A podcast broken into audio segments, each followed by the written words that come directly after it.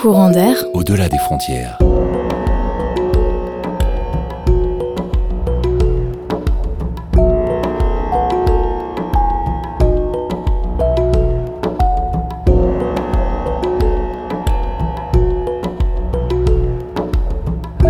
L'émission qui vous fait voyager le mercredi à 17h30.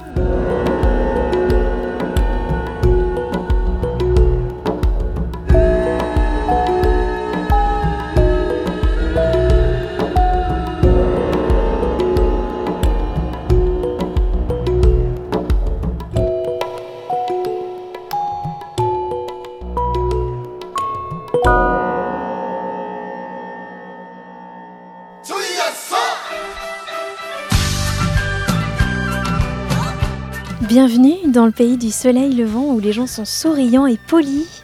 Un archipel exotique qui habite une population fortement condensée dans les villes, où les codes sociaux sont plutôt obscurs pour nous occidentaux.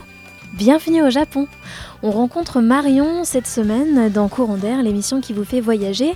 Elle y a vécu pendant euh, près d'un an, sur l'île d'Okinawa plus précisément. Logée en cité universitaire, euh, Marion, t'as été bien accueillie à Okinawa? Alors c'était vraiment euh, super chouette. Euh, à Okinawa, il y, a, trois universités. Donc la mienne, elle était euh, dans la ville de Ginowan. c'est une ville de 90 000 habitants. une ville assez petite, du coup, à l'échelle du Japon. Et j'étais dans l'université, l'université internationale d'Okinawa. Et c'est une assez petite fac, hein. comparé à Rennes 2, c'est vraiment tout petit. Et euh, en fait, on était, euh, j'étais pas, euh, c'était assez spécial en fait Okinawa, contrairement aux, classes Erasmus où tu vas dans un autre pays mais tu continues à, à, étudier ta spécialité. Là, c'était pas du tout le cas. On était seulement trois, donc les trois françaises à être issues de Rennes 2 pour cet échange, et on avait des cours de japonais, donc on avait un peu, on était un peu euh, privilégiés parce qu'on avait euh, une prof euh, de japonais pour trois. Donc c'était euh, ça pour faire des, efforts et progresser en japonais, c'était l'idéal, vraiment des super conditions. Et ouais, j'habitais juste en face de, de, la fac, alors ça me changeait un peu, moi qui à Rennes avait une heure de trajet rien que pour aller à la fac, là je traversais la route, en deux minutes j'y étais. Et on avait vraiment beaucoup de chance parce que on avait, j'avais un appart de 20 mètres carrés et qui était réservé euh, aux étudiants euh, étrangers euh, à la fac. Et donc ça, j'ai pas eu à chercher de logement ni rien. On était logés en face. Donc c'était vraiment des super conditions. Et le climat okinawayen, donc c'est un climat subtropical puisque Okinawa est l'île principale d'une archipel qui s'appelle l'archipel des Ryukyu et qui se trouve à mi-chemin avec Kyushu et euh, Taïwan. Donc c'est un, climat euh, subtropical euh, très chaud et humide. Donc il fait jamais froid. Par contre, il y a des typhons, il y a la, la, mousson, donc quand, il pleut, ça pleut. Tu connais la Bretagne? Et tu sais que tu, tu, la vis en fait, hein, cette culture, c'est cette culture bretonne. Et tu, tu as senti qu'à Okinawa aussi, en fait, il y avait une culture particulière qui s'apparente à, si on veut, une culture japonaise, mais qui a quand même euh, bah, certaines particularités. Alors oui, le parallèle, il est intéressant. Je trouverais euh, un jour peut-être super étudiant, super intéressant d'étudier ça en profondeur. Parce qu'effectivement, euh, Okinawa, c'est un peu la, Bretagne du Japon parce qu'il y a une, identité culturelle très forte, très vivace, notamment au niveau musical la danse et la musique. Euh, il y a une danse traditionnelle qui s'appelle euh, Leisa, qui est, euh, qui est particulière à Okinawa, qu'on ne trouve qu'à Okinawa. Et c'est un ensemble de chants et de danses qui se pratiquent par les, les, plus jeunes. C'est très très vivant. tout le monde fait de la on en voit partout l'été, il y a des festivals. Ou même à la fac, il y a des clubs de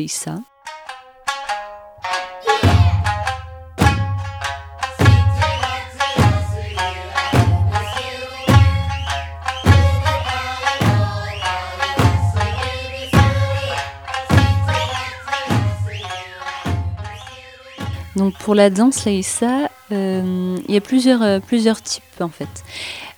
c'est une musique qui joue avec les taiko. Donc les taiko, c'est les, les, tambours en japonais.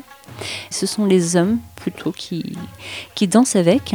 Les musiciens en général, ils sont 3-4. Hein. Il y a un chanteur et des joueurs de sanshin. Sanchin, ça veut dire euh, trois cordes. Et c'est en fait l'ancêtre du shamisen, euh, la guitare traditionnelle euh, japonaise. Donc des joueurs de sanchin, des chanteurs et en face les danseurs. Dans les danseurs, il y a deux catégories aussi. Donc il y a les hommes qui vont jouer du taiko, donc le tambour japonais. Le gros taiko, ils sont en première ligne et les joueurs de taiko qui sont derrière. Et donc deux lignes de joueurs de taiko et au milieu les, euh, les femmes qui font de la théodori. Théodori, c'est la main et Odori c'est la danse. Donc c'est la danse des mains, c'est quelque chose de, très très visuel, l'Aïssa. Chaque groupe en fait de Aïssa, euh, selon son origine, euh, qu'elle soit au nord, au sud de, de l'île, va avoir un, turban. Les hommes portent des turbans avec une couleur particulière, donc c'est soit violet, bleu, rouge, jaune.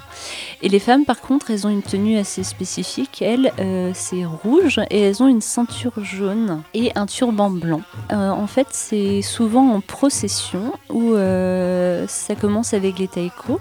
Ils ont un, chant un peu euh, qui se répète et euh, ça avance comme ça.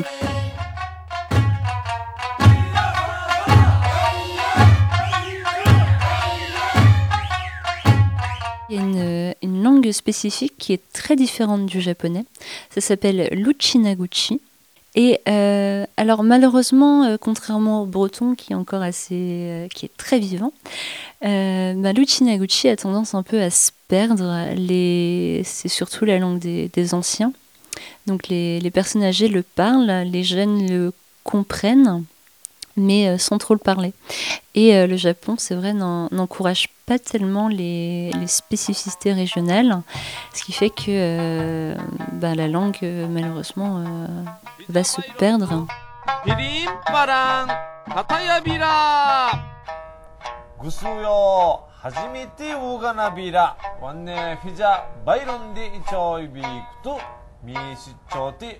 Pour en revenir à des choses un peu plus, euh, un peu plus globales, si on veut, vis-à-vis euh, du Japon, nous, quand on a une vision du Japon, ce sont euh, des gens qui sont plutôt lisses, extrêmement polis, et aussi peut-être une certaine réserve, et notamment physique.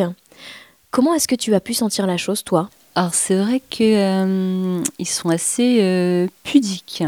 Euh, entre eux et même euh, avec leur propre, euh, avec leur propre corps, on ne se touche pas en fait. dans la société japonaise, c'est vraiment très très intime. Dès qu'on touche au corps, pour donner des exemples, bah nous, quand on se dit bonjour, quand on a des potes tout, on se fait, on se tape la bise, normal, on serre la main. au Japon, pas du tout. on se salue avec une distance quand même à respecter. Donc euh, voilà, on s'incline de bas en haut et on le fait assez souvent. quoi. L'inclinaison, c'est tout le temps euh, quand tu dis quelque chose, quand tu approuves, sans baisser la tête, euh, comme ça. Aussi dans, le, donc dans leur propre corps aussi, où les épaules dénudées, par exemple, ça c'est pas trop. quoi. Les filles cachent leurs épaules. Il y, a un terme comme ça en, en japonais, c'est hazukashi quand j'étais euh, Hasukashi, c'est que t'es gêné, quoi, embarrassé, et, euh, être en débardeur et euh, montrer ses épaules, c'est Hasukashi, quoi. Donc elles le font pas trop. Euh, les, les, filles japonaises, elles sont assez, donc dans l'ensemble, ils sont assez, ouais, pudiques.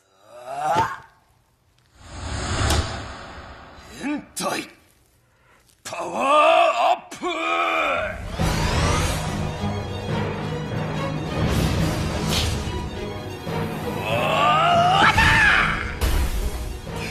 Alors ça, c'est... Ce qu'on appelle de la bifle de compétition. Non, faut replacer le contexte. C'est des japonais, c'est crade, quoi. Non, il y a une histoire. Il y a une histoire.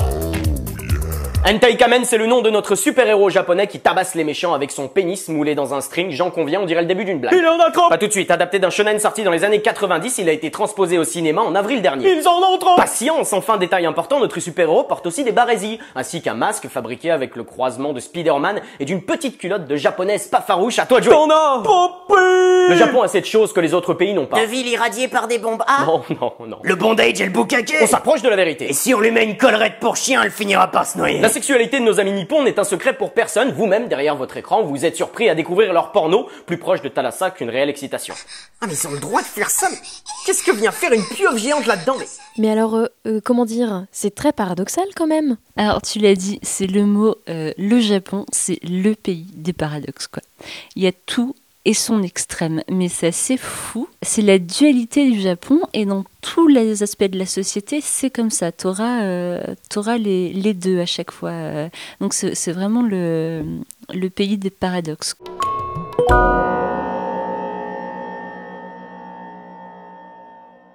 Le Japon, c'est le pays des paradoxes, mais c'est aussi le pays des studios Ghibli qui nous ont fait rêver avec Princesse Mononoke, notamment Mon voisin Totoro, Pompoko, Nausicaa, etc. C'est d'ailleurs pour faire la musique d'Arietti que Cécile Corbel, harpiste bretonne, a été appelée.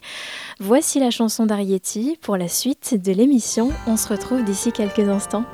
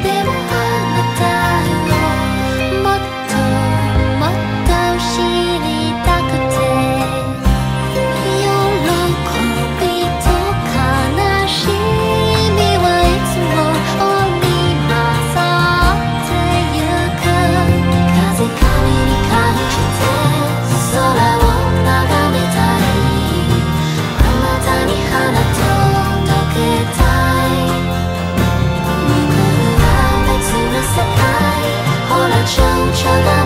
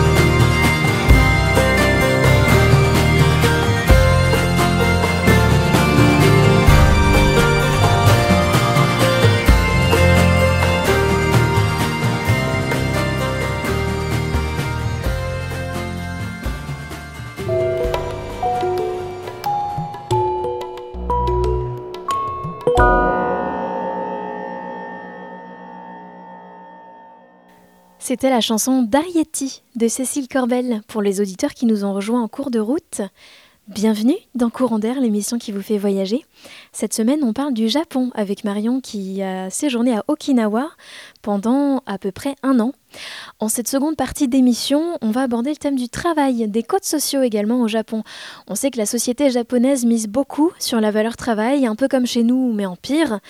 Il existe d'ailleurs au Japon des cafés ouverts pendant toute la nuit les businessmen qui souhaiteraient travailler, par exemple, et avoir simplement l'occasion de dormir pendant quelques heures, puis se remettre à travailler. Bon, tout ce que je raconte là, est-ce que c'est fidèle à ce que tu as pu remarquer, euh, Marion, pendant ton séjour? Ouais, ouais, je pense bien. Ouais. Okinawa, c'est un peu spécial parce que c'est un peu moins vrai. Les gens sont, ont des attitudes un petit peu. Euh, une façon de vivre un peu plus cool qu'à Honshu, par exemple, l'île où il y a Tokyo. Mais le travail, ouais, c'est hyper important dans, la société. Euh, c'est la valeur première. Pour te donner une idée, euh, dès que tu intègres une entreprise, l'entreprise, ta société, c'est ta seconde famille. Pour revenir sur, euh, mon expérience perso, euh, au Japon, euh, c'est 4 ans la fac. Et ils travaillent tout de suite après. Si tu pas, si pas en CDI à 25 ans, c'est a un souci. C'est aussi le fait que c'est très lié à leur histoire. Euh, au lendemain de la Seconde Guerre mondiale, donc ils étaient, euh, ils étaient perdants. Quoi. Le, Japon euh, traversait une grosse crise et ils faisaient partie du, clan des, perdants. Donc c'est cette notion de, travail, comme en Corée du Sud aussi, qui leur a permis à... Enfin, c'est assez phénoménal comme, comme histoire. Quand en 1945, ils étaient un pays du tiers-monde, il faut dire ce qui est, perdant de la Seconde Guerre mondiale, écrasés par les Américains. Et en allez, 40 ans, et ils ont réussi à se hisser à la troisième place euh, parmi les trois premières euh, puissances mondiales. Et ça, c'est parce que euh, parce qu'ils se sont donnés, donnés à fond, quoi. Et le travail, le travail, le travail. Et c'est ça qui leur a permis de se relever économiquement, quoi. Est-ce qu'on trouve encore des traces du traumatisme qu'ont pu laisser Hiroshima, Nagasaki, ou bien même est-ce que t'étais, est-ce que même toi, alors 2012-2013, il y avait déjà eu le réacteur qui avait qui avait explosé? Est-ce que on trouve une réflexion par rapport au nucléaire au Japon vis-à-vis de cela? En fait, ils sont pas super au courant de ce qui s'est passé à Fukushima. Donc Fukushima, ouais, c'était mars, euh, mars 2011. Donc euh, ouais, ça faisait euh, un an bien tassé que quand j'y étais que ça s'était passé. Mais quand tu leur posais la question, parce que on est des barbares, donc nous on pose des questions, on aime le débat, donc on pose les questions qui fâchent. Et euh, donc des étudiants donc, qui, ont, notre âge ou un peu moins, quand tu leur poses la question, ils sont là, bah, euh, bah sait pas, euh, non, ça va, ça se passe bien et tout. Mais ça avait pas l'air de les choquer plus que ça, quoi. Alors nous, on a vécu ça, franchement, comme un... Enfin, perso, en France, quand, quand Fukushima s'est passé, euh, c'est la grosse, grosse cata, quoi. Et c'est euh, bon, euh, c'est un des exemples pour, pour arrêter le nucléaire et pour aller vers une vers un désengagement du nucléaire. Les journalistes des masses médias ont le sentiment de faire partie de l'élite. Dans cette profession, nous sommes tous les jours en contact avec des dirigeants politiques, des responsables économiques ou financiers, des grands patrons de sociétés, car ce sont eux qui sont nos sources d'information. Et à force de côtoyer ces milieux, nous avons commis l'erreur de croire qu'on faisait partie de leur monde. Au moment de la catastrophe, nous avons invité des experts de la question nucléaire sur les plateaux de télévision. Nous avions choisi ces spécialistes justement parce qu'ils faisaient partie de l'élite du nucléaire. Ils étaient au cœur du système et on était persuadés qu'ils nous donnaient des informations correctes. En quelque sorte, nous avons été complices. Mais plus tard, nous avons réalisé que nous nous étions complètement trompés. Tous ces experts n'avaient pas du tout évalué la gravité de ce qui se passait et nous avons donc diffusé des fausses informations. Face à cette situation imprévisible de la catastrophe, ils n'ont pas su l'analyser. Et ils nous ont raconté n'importe quoi. Le Japon, tu vois, c'est un peu une société totalitaire. Bon, c'est un gros mot, mais je le dis quand même totalitaire parce que ouais ils sont pas au courant de ce qui se passe dans leur propre pays on leur cache vachement de trucs. À la télé euh, ben à Okinawa il y avait euh, c'était surtout des infos régionales donc des infos qui se passaient à Okinawa. Euh, j'essayais de regarder regarder les infos quand même et t'avais pas grand pas de grosses infos sur ce qui se passait ailleurs au Japon, et alors imagine encore moins à l'international. quoi. Donc euh, pendant un an, si j'avais regardé que, euh, que la télé japonaise, j'aurais jamais su ce qui se passait dans le monde. Enfin, ils sont assez... Euh, sont assez autocentrés là-dessus. Au Japon, des gens disparaissent. Ça pourrait être une question de, de honte, de pression sociale. Comment cela se peut-il qu'il y ait une pression sociale à un tel point que les gens abandonnent leur famille? Et se retrouvent tout seuls, abandonnent tout ce qu'ils ont pu vivre auparavant pour aller se cacher alors, euh, on s'en rend pas bien compte, nous Français, mais alors faut se replacer dans, le contexte de la société japonaise, c'est que euh, quoi que tu fasses, euh, tu es toujours jugé et euh, t'es jamais maître de, ce que tu dis, de ce que tu fais, même de ce que tu penses. Hein. Nous, en France, on ferait un truc genre, allez, j'ai envie de me faire tatouer, j'ai envie de me raser la tête, j'ai envie de, faire des trucs euh, qui me concernent que moi, quoi, c'est mon corps et, voilà. Au Japon, là, c'est juste impossible de penser comme ça, de, penser euh, que tu es un être, euh, un être seul et individuel et que tes actes ne touchent que toi. Au Japon, tu fais toujours partie d'un groupe. Alors, tu as ton groupe famille, tu as ton groupe euh, ta classe, après tu as ton groupe euh, ta société, l'entreprise ou du travail. Et tout ce que tu vas faire ou dire euh, pendant toute ta vie va impacter ce cercle-là d'une manière ou d'une autre. Un exemple. bon, tu es dans ta famille et parents, ton frère, ta sœur vont faire euh, un truc qui déroge un peu à, règle, qui est pas bien vu par la société. Bon, et eh ben euh, ça, ça va, euh, ça, va mettre la honte sur, sur toute ta famille et pas seulement sur la famille, mais aussi sur ton quartier parce que forcément tu fais partie du groupe quartier, donc tes voisins aussi vont subir la honte euh, de l'acte euh, de l'acte qui, qui, dérange un peu. Et puis euh, l'entreprise où tu travailles on va te regarder de travers parce que ah c'est son frère à celle-là qui a fait un truc là, voilà. Donc quoi que tu fasses ou quoi que même un membre de ta famille c'est même pas toi hein, mais ça va être mal vu.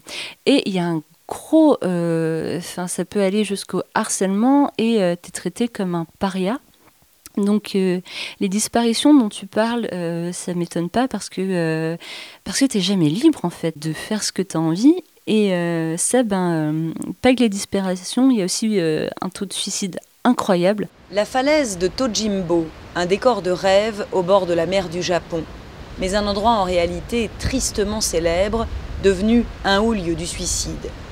Ne gâchez pas la vie que vous ont donnée vos parents, dit cet écriteau peu dissuasif. Yukio Shige a donc décidé de prendre les choses en main. Ce policier à la retraite arpente les falaises matin et soir dans l'espoir de sauver des vies. Ces derniers mois, j'ai sauvé 19 personnes. C'était des intérimaires qui avaient été licenciés ou des gens tellement gravement touchés par la crise qu'ils n'avaient plus d'autre solution que de se suicider. Tu es tout le temps responsable des actes des gens de ton cercle. Pour donner un exemple dans l'actualité, un truc de, fou que qu'on verrait jamais en France, quoi, ça se passerait jamais, ou alors faut, faut s'inquiéter, je pense. Euh, ça s'est passé euh, au début de cette année. Un journaliste japonais, donc qui faisait son, son travail de journaliste, il était allé, euh, il était allé en Syrie, donc ils étaient deux. Et ils se sont fait malheureusement kidnapper par Daesh. Et au final, bah, ils ont été exécutés par Daesh. Et euh, la mère, donc la maman d'un des deux journalistes, a dû euh, publiquement euh, s'excuser à la télé japonaise, s'excuser des actes de son fils. Alors, son fils venait de se faire exécuter par des terroristes, elle venait de perdre son enfant et elle a dû s'excuser auprès du peuple japonais du dérangement que son fils a pu euh, occasionner. Je veux profiter de cette occasion pour remercier le gouvernement et le peuple japonais pour leur extrême gentillesse. Et je leur présente mes excuses pour la profonde gêne et les problèmes que mon fils leur cause c'est que tu n'es jamais, jamais libre de faire, de penser ce que tu veux et tout tes, tout tes faits et gestes euh, vont retomber d'une manière ou d'une autre euh, sur, euh, sur ton cercle. voilà. Quand même, ça paraît être une société assez étrange. Tu t'y es senti bien? Alors, ça dépend des situations. Il y a des fois, bah, surtout ben, les premiers temps, quand on arrivé, ben, on était hyper spontané. ah putain, c'est trop cool, on est au Japon et tout. donc on faisait pas gaffe. Hein. Et enfin, moi perso, je ne faisais pas plus attention que ça. Et euh, quand on s'est rendu compte que, euh, ouais, il y avait euh, quand même ces, petits codes et ces petites règles qu'on ne connaissait pas, et euh, des fois, ben, on n'osait pas. Euh, enfin, moi, en tout cas, euh, il y a des coups où, je me disais, bah, alors, qu'est-ce que je dis? Qu'est-ce que je fais? Est-ce que, est que je parle? Est-ce que je parle pas? Si je parle, ça va être ma vue. Si je parle pas, ça va être pire. Qu'est-ce que je fais? Donc, il y a un moment donné, tu, tu sais pas trop bien te placer. Si tu te sens. Enfin, moi, je me sentais un petit peu jugée tout le temps. Genre, bon, alors, est-ce que si je me gratte la tête, c'est grave? Ou est-ce que. Donc à l'aise, euh, pas tout le temps. je te dirais la vérité, euh, pas tout le temps. Mais ça t'a beaucoup apporté quand même ce voyage-là. Est-ce que tu y retourneras, tu penses? Alors, euh, ouais, je pense. à Okinawa et ailleurs dans le Japon aussi, parce qu'il y a plein de, il y a plein d'endroits que je voudrais aller où je suis pas allée. Mais en touriste, un pas y vivre, parce que, alors il y a encore un paradoxe. alors, quand tu es français, tu es hyper bien vu. Quoi. Déjà occidental, euh, c'est un peu la classe. Et euh, alors français, c'est le top du top niveau. Quoi. Euh, nous, on était vraiment traités comme des, comme des princesses. Et, et quand tu es français, c'est vraiment chouette. Tu es, vraiment bien vu. Mais jusqu'à un certain moment. quoi. C'est vrai que quand tu es juste touriste, et ils savent que tu es que de passage et que ça va, quoi, c'est cool. Après, si tu veux euh, t'implanter dans la société japonaise et euh, rester au Japon, c'est une autre histoire. Euh, ils sont assez... bon, c'est un grand mot de dire xénophobe, mais ils sont très autocentrés et très japano-japonais. Du coup, c'est très difficile pour, pour un occidental de, de s'implanter et d'être d'être bien. Euh, enfin, tu seras jamais japonais pour de toute façon, mais euh, juste d'être bien dans la société, de trouver du travail ou de d'être euh, impliqué. Je pense que c'est très très compliqué. Alors encore une fois, c'est moins vrai à Okinawa, parce qu'à Okinawa, il y, a, une plus grande tolérance, il y a vachement plus de métissage qu'ailleurs au Japon. Euh, donc c'est, euh, bon, je te dirais, c'est un petit peu moins vrai, mais euh, quand même, il y, a ce côté-là que, que les étrangers, s'ils essayent de s'incruster, c'est, pas hyper, hyper bien vu. Et puis il y a tous ces, tous ces trucs de se dire que tu seras jamais libre de juste euh, d'envoyer foutre tout le monde le jour où tu auras envie quoi. Et eh ben que tu peux pas parce que euh, parce que machin c'est pas bien vu parce que non euh, tu as ta société derrière et parce que tu as ton groupe tu fais partie d'un cercle tout ça. Ah au bout d'un moment tu lâches t'es muselé quoi finalement non donc en touriste, ouais, je conseille à tout le monde d'y aller. Euh, le Japon, c'est un super pays. C'est ces différences-là aussi qui est attractive et euh, il y a des super... Euh, enfin, c'est vraiment une expérience à vivre le Japon. Et voilà, moi j'y retournerai, ouais, c'est sûr.